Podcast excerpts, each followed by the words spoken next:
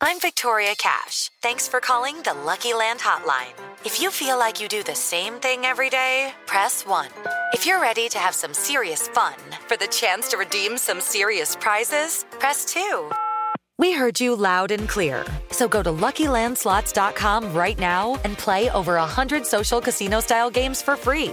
Get lucky today at LuckyLandSlots.com. Available to players in the U.S., excluding Washington and Michigan. No purchase necessary. VGW Group. Void prohibited by law. 18 plus. Terms and conditions apply.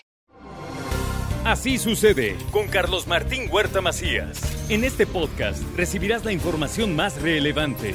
Un servicio de Asir Noticias. Y llegó el lunes y ya está aquí con nosotros el abogado y notario Ángel Pérez García. Angelito, ¿cómo estás? Hola Carlitos, pues empezando semana y nuevamente con, con el público que te atiende muy bien, con muchas llamadas seguramente, para consultar muchísimos temas. Muchos, muchos, muchos. Y lo que tú pones siempre sobre la mesa del programa, siempre son temas muy valiosos porque nos orientas legalmente a dar los pasos certeros, ¿no?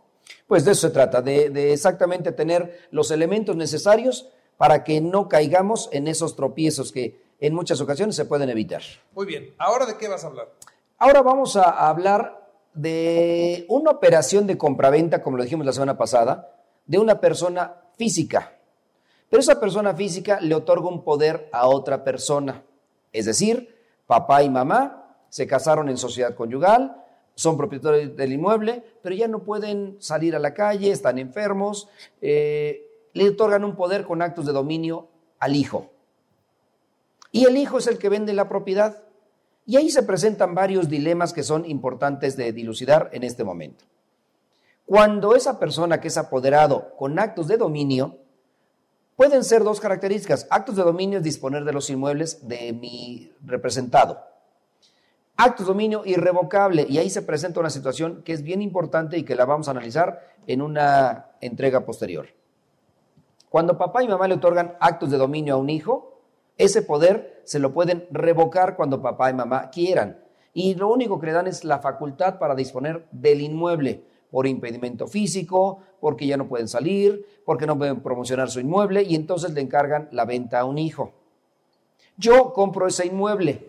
Ese inmueble, al comprarlo, ¿qué estoy haciendo? Al comprar ese inmueble, tengo que disponer exactamente de las facultades necesarias para poder hacerlo. Ahora, el apoderado es el que me vende. Y ahí yo les preguntaría a ustedes, ¿él es el dueño del inmueble? No, él no es el dueño del inmueble.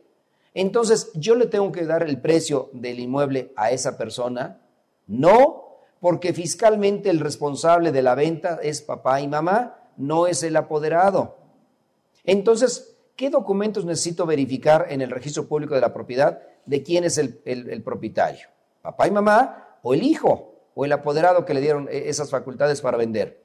Entonces, verifico en el registro público, verifico boleta predial, verifico escritura y verifico lo más importante, que el poder sea existente, que el poder tenga efectivamente varios registros. Si es un poder con actos de dominio, va a estar inscrito en el registro público de la propiedad sobre el inmueble que está disponiendo. Si es un poder con esas características tiene que estar inscrito en el Registro Nacional de Poderes, RENAP. Ah, pero si el poder es irrevocable, papá y mamá se lo dieron al apoderado hijo para que tenga facultades de disponer, aún después de la muerte de ellos dos, tiene que ser un poder irrevocable.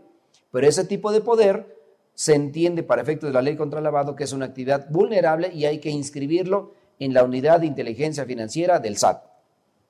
Entonces tenemos diferentes características de ese tipo de, personas que venden a través de un apoderado. Ahora, yo voy a comprar ese inmueble, lo voy a comprar en un millón de pesos. ¿A quién le voy a pagar? ¿Al apoderado? Sí, claro, le va a recibir los cheques o transferencias. ¿Puedo pagarle en efectivo? No, esa cantidad de un millón de pesos no puede pagarse en efectivo. Hoy hay ciertas restricciones para este año no se puede pagar en efectivo esa cantidad. Ahora, voy a pagar con transferencias. ¿A quién le voy a hacer las transferencias? ¿Al apoderado o a papá y mamá? El notario tiene que tener a la vista los documentos necesarios como es constancia de situación fiscal de papá y mamá, porque son los propietarios y son los que están vendiendo y deben de recibir el valor del inmueble que están enajenando, no el apoderado. El apoderado no tiene esas facultades para poder pagar los impuestos por la otra persona. Imagínense que recibe el millón de pesos el apoderado y va al banco y abre su cuenta. Y lo primero que le va a decir el SAT, oye, ¿por qué recibiste un millón? Y va a decir, porque soy, vendí una casa. La casa no es de él. Y entonces empiezan los problemas fiscales para el apoderado y para las otras dos personas.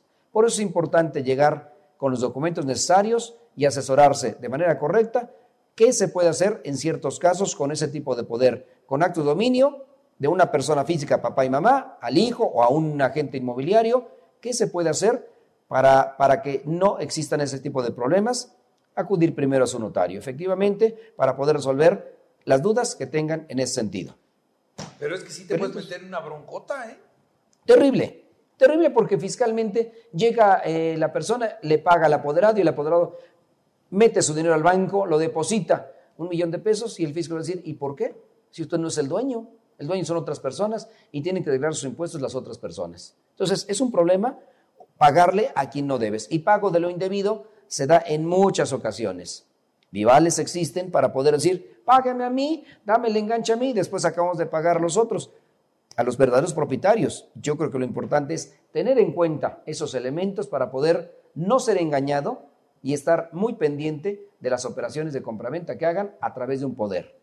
La vez anterior lo vimos de persona moral, hoy lo vimos de persona física a persona física. Es importante tener en cuenta los elementos más indispensables para poder llevar a cabo esa operación de compraventa. Muy bien. ¿Cómo ves, mi estimado Pues, Carlitos? Da miedo, o sea, realmente el que no está bien asesorado se puede meter en un problema muy serio. Entonces, mejor vamos a la segura, asesórense con un, con un abogado y notario. Digo, Sí. que dicho sea de paso, pues aquí está Angelito, ¿no? Con muchísimo gusto. Para, usted, para ustedes y para ti, Carlitos. Con mucho Muchas gusto. gracias. Así sucede con Carlos Martín Huerta Macías. La información más relevante ahora en podcast. Sigue disfrutando de iHeartRadio.